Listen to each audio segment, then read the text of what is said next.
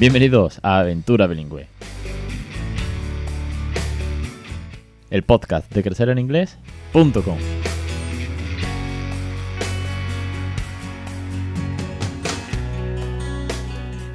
Llegamos al capítulo 183, el 19 de diciembre de 2019. Muy buenas, mi nombre es Alex Perdel y esto es Aventura Bilingüe, el podcast sobre bilingüismo, el podcast en el que os animamos a que emprendáis una loca aventura para que le regaláis una segunda lengua a vuestros hijos. Dicho de otra manera, aquí de lo que hablamos es de tips, consejos, cuentos, canciones y todo lo que tenga que ver a través de mi experiencia, la de otras familias, la de los docentes, la de los catedráticos, la de los científicos, la de los emprendedores, todo lo que tenga que ver con que sumemos muchas, muchas o todas las posibles horas en inglés con nuestros hijos. Aunque sea poniendo la tele, aunque sea con unas canciones, aunque sea con los cuentos, o con rutinas, o con actividades, o con todo lo que podamos conseguir para que ellos, sin esfuerzo, aprendan a comunicarse en una segunda lengua. Y que no sufran como sufrimos nosotros con aquel come, come, come. Dicho esto, y con el curso de Anabel en marcha, casi a punto de terminarlo, el día 6 de enero empieza el curso número 15. Ojo, lo que está por llegar, chavales. Bueno, en fin, lo dicho. Hoy tengo una entrevista que llevo mucho, mucho, mucho, mucho tiempo esperando. Llevo desde febrero buscando personas idóneas, pero me han dado larga, no han querido venir, o me han dicho ya quedaremos. Y por fin Glory Monegro va a estar con nosotros. Le pegué el toque hace 2-3 semanas por Instagram.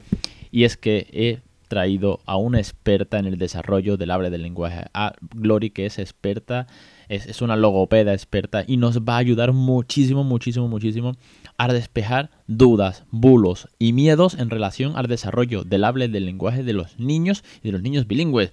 Y es que esto es programa anticuñaos, es programa para tenerlo guardado y referenciar solo a todo aquel que te lo ponga en duda, o para ti mismo, ti misma, cuando empiezas a, a flaquear, ¿qué haré? ¿Le servirá esto? ¿No le servirá? lo voy a confundir, retrasaré, es que mi, mi, bebé ya tiene 18 meses y no pronuncia suficientemente palabras y no sé qué. No, no, programa de hoy, no os lo perdáis, porque Glory desde la República Dominicana me está esperando. Y antes de darle paso, solamente un, un apunte muy, muy rápido que no me quiero estirar, que tenemos un programa muy interesante. Escuchar el final del programa, cuando ya terminado la entrevista, que tengo una cosita que deciros. Dicho esto, Glory desde República Dominicana, muy buenas tardes y bienvenida. Muchas gracias, Alex, por la invitación a tu podcast. Un placer para mí estar aquí. Nada, el placer es mío que, que vengas a, al podcast. Nos hemos conocido por, por, las redes, por Instagram, te vi y llevo mucho tiempo buscando el tema de logopeda porque es una de las grandes cuestiones, una cuestión que yo no puedo tratar, ni mucho menos porque sois especialistas, sois doctores especialistas. Y bueno, Glory, antes que nada, ves una pequeña intro y ahora que ella se presente, ella es neuropsicopedagoga, logopeda uh -huh. y fundadora de Logopedia Escolar. Así es. Eh, bueno, además está al otro lado del charco, está en la República Dominicana, pero yo quiero que Glory nos cuente quién es, a qué se dedica y cuál es su experiencia en el mundo de, de la logopeda. Bueno, básicamente como tú has contado, soy dominicana. Eh, estudié aquí en República Dominicana eh, educación inicial, tuve varios años trabajando en esa área, luego hice maestría en neuropsicopedagogía y mi especialización ha sido en logopedia escolar. Como has dicho, eh, soy fundadora ahora de, de, Logopedia Escolar y tengo ya varios años trabajando en el área de intervención terapéutica en lo que es el lenguaje. Es uno de los grandes campos, uno de los campos que más duda nos, nos genera o que más barreras causa a las familias el tema de eh, los retrasos del habla, porque el bilingüismo puede causar retrasos, porque el bilingüismo puede volver al niño tonto, este tipo de, de, miedos y bulos que hay y que muchas veces pues tenemos que acudir a un especialista o por lo menos salir de dudas. Y claro, ante todas esas preguntas que llegan, eh, yo estaba deseando de, de encontrar eh, un experto, una experta, que viniese al programa y nos ayudase. Entonces, hace tiempo que ya formulé estas preguntas por redes y tal, y las tengo apuntadas desde, desde, pues, desde casi que primeros de año que iba buscando, y las tengo aquí formuladas para, para ti. Así que espero que, no, que nos puedas echar un cable con toda tu experiencia.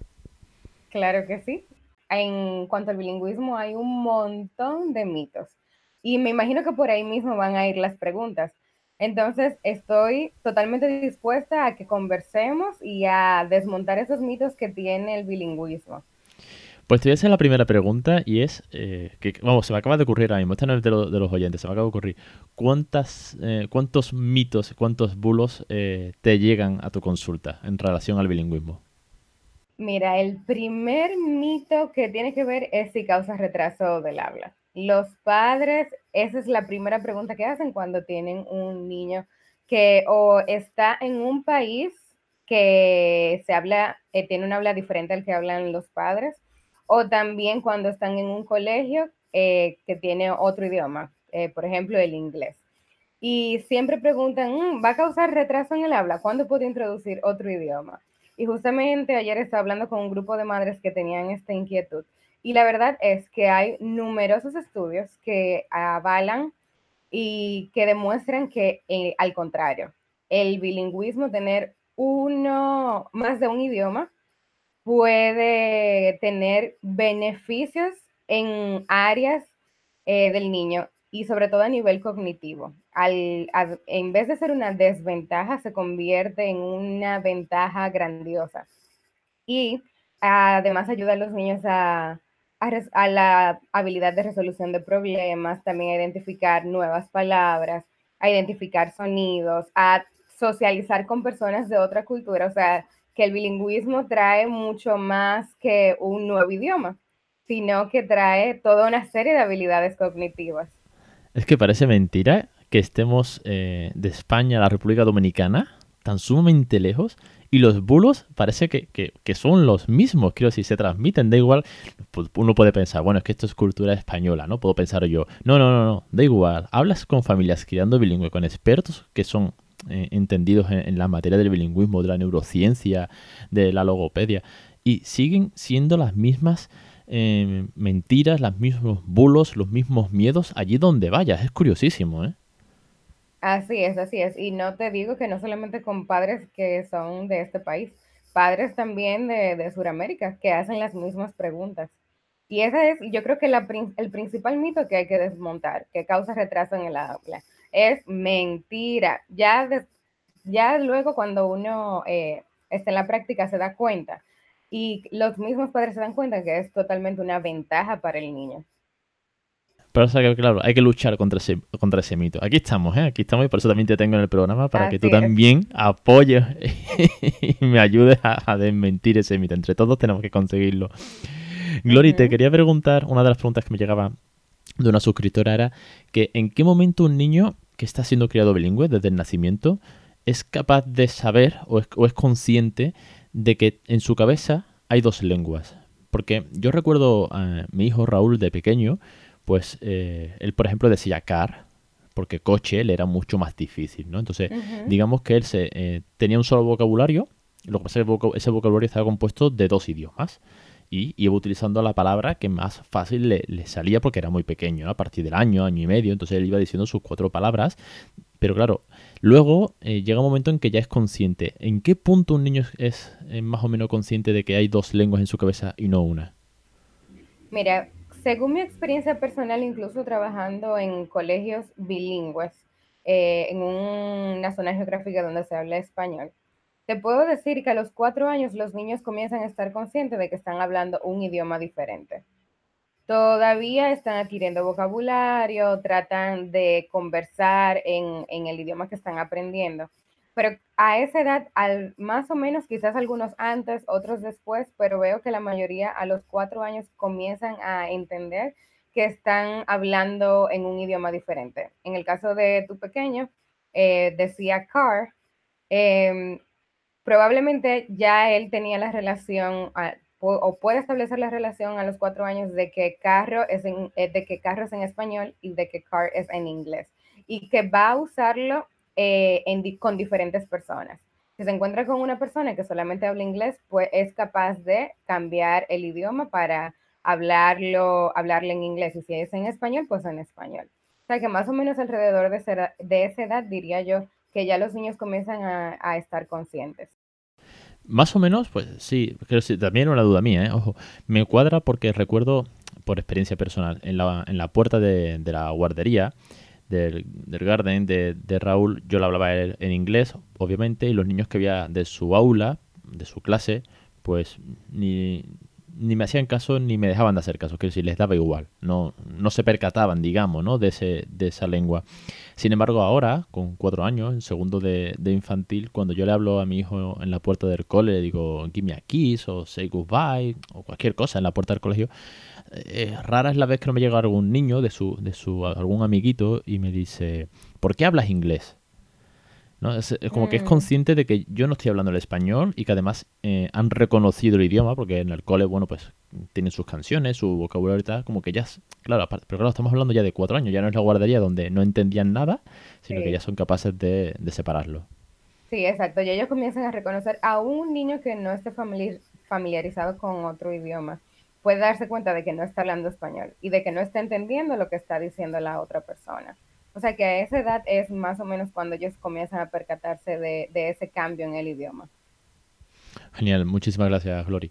Te paso a la siguiente pregunta. Eh, esa gran diferencia, la pregunta es, muy grande, la dejo aquí en el, medio para que nos dé tiempo y la puedas explicar bien. La diferencia entre el trastorno del habla, el trastorno del lenguaje y el retraso en, el, habla. ¿Cómo, cuál, es, ¿Cuál es cada uno de los casos? ¿Cómo se puede eh, detectar o cómo se puede tratar con vosotros los expertos? Bueno, mira, eso es un tema bastante amplio porque los tres tienen sus características. El trastorno del habla es una afección cuando la persona eh, tiene una incapacidad para decir o formar los sonidos de, de un idioma. Por ejemplo, uno de los más comunes es la R. En español la R es fuerte, eh, tiene un sonido particular, que en inglés no es así, en inglés es una R más suave. Eh, en ese caso, se trabaja una intervención con eh, terapia del habla, específicamente para ese trastorno del habla. Y es un poco más sencilla, se debe a diferentes causas, se explora cuáles serían las causas, pero un niño ya de siete años se supone que debe de tener todos los sonidos del español adquiridos. Si no los tiene, pues entonces igualmente se interviene. Y eh, es un caso, vamos a decir que sencillo. Ya eh, si tiene una buena intervención, si se trató a tiempo, pues aún eh, en la adultez se pudiera corregir. Ya un trastorno del lenguaje per se es un poco más complicado. Aquí sí, eh, cuando hay un trastorno del lenguaje, el niño tiene dificultades, puede ser, eh, puede tener un trastorno del habla, es decir, puede que tenga dificultad en expresar algunos sonidos, en, formula, en articular algunos sonidos del habla. Eh, tiene dificultades en la comprensión, en la expresión, puede tener dificultades en estructurar frases, en comprender preguntas. A eso me refiero cuando, cuando hablo de, dificultades en comprensión y expresión. También puede tener dificultades en cómo utilizar el lenguaje en un medio social. Eh, ahí es, eh, se, ve de manera más global afectado el lenguaje y uno se puede dar cuenta fácilmente de, de eso. Ah, también uno se da cuenta desde pequeño que el niño no utiliza el lenguaje como los demás. Puede ser un retraso, el, retraso del lenguaje. Eh, las, los hitos del lenguaje se van dando, pero más tarde en el niño y también requiere de una, de una intervención. Pero el trastorno del lenguaje eh, perdura, perdura a través del tiempo y es un poco más difícil eh, comunicarse con, un, con, una persona con un trastorno del lenguaje, requiere también de una terapia más prolongada y, y ahí ya como eh, perdura a través del tiempo, pues entonces no hay quizás como una recuperación de, de, algunas habilidades. Es una persona que va a tener un poco más de dificultades a la, a la hora de comunicarse. En el retraso de, del lenguaje, pues no, si tiene una buena intervención a tiempo, sobre todo cuando es pequeño, porque los signos igual se dan, eh, esas, esas banderas rojas o señales de alarma se dan desde temprano, pues si tiene una buena intervención puede eh, nivelarse. He tenido casos de niños que llegan con tres años con eh, desfases de lenguaje de hasta un año y con intervención ya a los cuatro años, he tenido niños que a los cuatro años superan las, las dificultades que han tenido y algunos cuatro años y medio incluso. Pero que uno tiene que estar eh, en observación, se les recomienda a los padres que cada seis meses se, se haga evaluación, se vea para ver cómo sigue, porque eh, como ya ha habido un retraso en un momento, pues entonces puede que al momento de la lectoescritura y eso, también aparezcan algunas banderas rojas que nos indiquen que hay que seguir estimulando, hay que seguir eh, algún tipo de intervención. Básicamente esas son las diferencias. Trastorno de, del habla tiene que ver con articulación de sonidos, dificultades en la articulación de sonidos, se recupera tiempo, eh, es una intervención que pudiera decir en mi caso que es en cierto aspecto sencilla. Trastorno del lenguaje, hay problemas con comprensión y hay problemas con expresión. Y ya perdura a través de los años. Requiere intervención para que el niño sea, pueda utilizar la comunicación lo más ameno posible. Y el retraso, pues entonces eh, es algo que ocurre en un tiempo que con buena intervención puede llegar a normalizarse. Wow, mm, genial, de verdad, Glory, súper bien explicado las tres diferencias. Espero que esto quede eh, grabado a fuego en todos los oyentes y aventureros. Y ahora viene la pregunta de rigor, yo te la tengo que hacer. ¿Afecta el bilingüismo a alguno de estas tres facetas? Es decir, por ser bilingüe, ¿se puede dar trastorno eh, del habla, lenguaje o retraso? ¿Sí o no?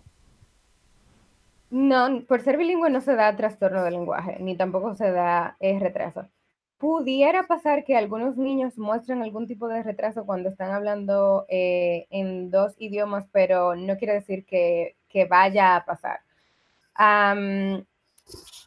mira, tengo niños eh, increíbles. Tengo niños con trastorno de lenguaje eh, fonético-fonológico, es decir, que tienen, perdón, tienen de tipo fonológico sintáctico. Es decir, tienen problemas con producir sonidos y la percepción de los sonidos y tienen problemas con mayormente con la estructuración de frases. Sin embargo, es un niño que ha sido expuesto al inglés y que comprende palabras en inglés. En ese caso, es el niño ha mostrado interés propio en aprender un otro idioma y yo no lo detengo. O sea, sus padres eh, están abiertos a seguirlo haciendo. No lo detengo por, las, por las, eh, los beneficios que tiene aprender otro idioma, a pesar de que él tiene un trastorno de lenguaje eh, diagnosticado. Es algo que él ah, tiene interés por aprender, pues entonces si ese es su interés, dejémoslo, dejémoslo que lo haga. Ahora, un niño que los padres quieran enseñarle otro idioma con un trastorno del lenguaje y todavía es muy eh, muy pequeño, yo prefiero que todavía no. ¿Por qué? Porque todavía él necesita entender su propia lengua. Tiene dificultades en su propio idioma, su idioma materno, el que utiliza en, su contexto. Pues entonces en ese caso yo prefiero que no. Pero ya aquí estamos hablando de algo mayor, de un trastorno de lenguaje. El niño tiene un diagnóstico. Pero haciendo la diferencia de que ningún, eh, el aprendizaje de otro idioma nunca, nunca va a a causar un trastorno del lenguaje. Eso no es posible. O sea, el aprendizaje de otro idioma, como hemos dicho desde el principio, es beneficioso. Es que es decir, el, lenguaje no causa este trastorno del tipo que sea, pero es verdad que en casos de trastorno, del, sobre todo del lenguaje, que es lo más complejo, sí que muy bien la diferencia, ¿no? Y te lo agradezco, del habla, bueno, pues la R famosa española, ¿no? A trastorno del lenguaje, que es que no es capaz de articular frases o comprenderlas, es que es, es muy serio tal vez en ese caso pues no sería partidario de introducir una segunda lengua porque bueno es que ya hay un trastorno en el lenguaje. Pero de verdad Gloria muy bien muy bien. Genial. Y te iba a preguntar una cosita más. Eh, ¿Qué herramientas nos puedes dar o qué tips, qué consejos eh, para esas familias preocupadas? Porque al final todos nos preocupamos y, siempre nos, mm, como que pensamos lo peor muchas veces, ¿no? Ay, mi hijo, ay, sí, ¿tendrá algún trastorno? no sé, nos ponemos siempre en lo peor. ¿Qué, banderas rojas, como tú bien has dicho, podemos detectar los padres? No vosotros, los especialistas, que tenéis muchos más recursos. Pero ¿qué, ¿qué banderas rojas podemos detectar nosotros para decir, ay, igual debería llevarlo a consulta y que lo vea un especialista? Mira, yo creo que sobre todo las madres tenemos un sexto sentido, por así decirlo, de que cuando no vemos como que algo está bien en nuestro hijo, de una vez nos alarmamos. Si tú tienes esa preocupación, acude a un terapeuta que te va a sacar de dudas. O sea, te va, tú te vas a sentir más tranquila teniendo la, la respuesta de un profesional que haya evaluado a tu hijo y lo más que te puede decir, bueno, mira, hay que intervenir, lo vamos a hacer así, qué bueno, llegaste a tiempo. O te va a decir, no, tu hijo está muy bien, sigue estimulando en casa. Igual es una respuesta positiva. Ahora, ¿qué debo de tomar en cuenta yo como padre? Mira, si a los 18 meses el bebé debería tener al menos 10 palabras y debe de comunicarse señalando, haciendo gestos, por ejemplo, de sí, no, cuando quiere, una cuando quiere o no quiere una comida, eh, de que lo carguen. Y eso se ve incluso desde mucho antes. Eh, un niño de 18 meses debe de, ya formular palabras, es decir, papá, mamá, leche, galleta, cosas que sean un vocabulario familiar para él. A los dos años debe tener por lo menos 20 palabras. Y las 20 palabras eh, incluyen sonidos. Por ejemplo, si el, si al perro le dice wow o al, o al gato miau, cuenta como una palabra que solamente diga el sonido. Un buen ejercicio que pueden hacer las madres que eh, tienen como cierta preocupación en, el avance del lenguaje, pues entonces anota un día eh, las palabras que dice tu hijo y ve que llegue por lo menos a 20 palabras. Ya a los tres años, el niño debería formular frases de por lo menos eh, tres palabras. Por ejemplo, la pelota es grande o la pelota grande. Y a los cuatro años debería comprender y también expresar oraciones un poco más complejas, añadiendo verbos, añadiendo adjetivos a, a una frase. también hay que tomar en cuenta los sonidos del habla, eh, hay una tabla, eso se puede buscar en internet, con la tabla de adquisición de los sonidos del habla para saber si es necesario que, eh, que tu hijo tome alguna terapia del habla porque no ha adquirido algunos sonidos. A los tres años ya se domina la M, la B, la P, eh, la CH, la C, o sea, el, el sonido Kake, Kikoku.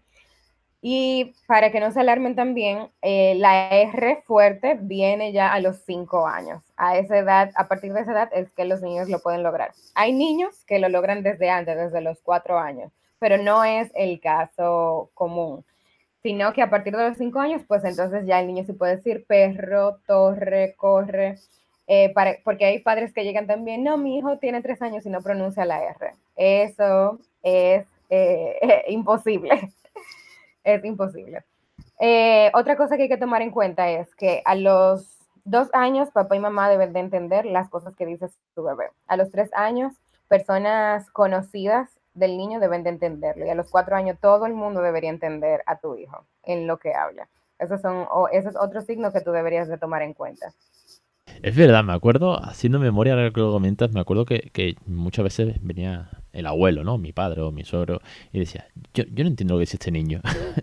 y tú piensas como padre, ¿cómo no lo estás entendiendo? Se le entiende perfectamente aunque tenga media lengua, ¿no? Pero claro, eh, son los padres que están todo el día con él los que están entendiendo ese, ese medio lenguaje que está desarrollando y luego ya, pues ellos lo entendían y luego ya lo entiende todo el mundo, lo entiende la vecina que lo saluda, le dice dónde va, te cuenta que se va al parque y tal, pero es curioso, ¿no? De cómo los padres somos los que primero empezamos a entender ese idioma nuevo, porque es completamente nuevo, ¿eh? es, curiosísimo. Y uno es que le va enseñando las palabras y ya, bueno, cuando dice papá, eh, ya uno sabe cómo emite el sonido papá eh, si dice eh, pelota, el niño a veces dice ota. Y ya uno sabe, uno va adquiriendo el vocabulario porque se da eh, esa interacción entre padres e hijos que, que, lo hace bien, ameno, chistoso también y que es como un código de lenguaje entre, entre nosotros y ellos.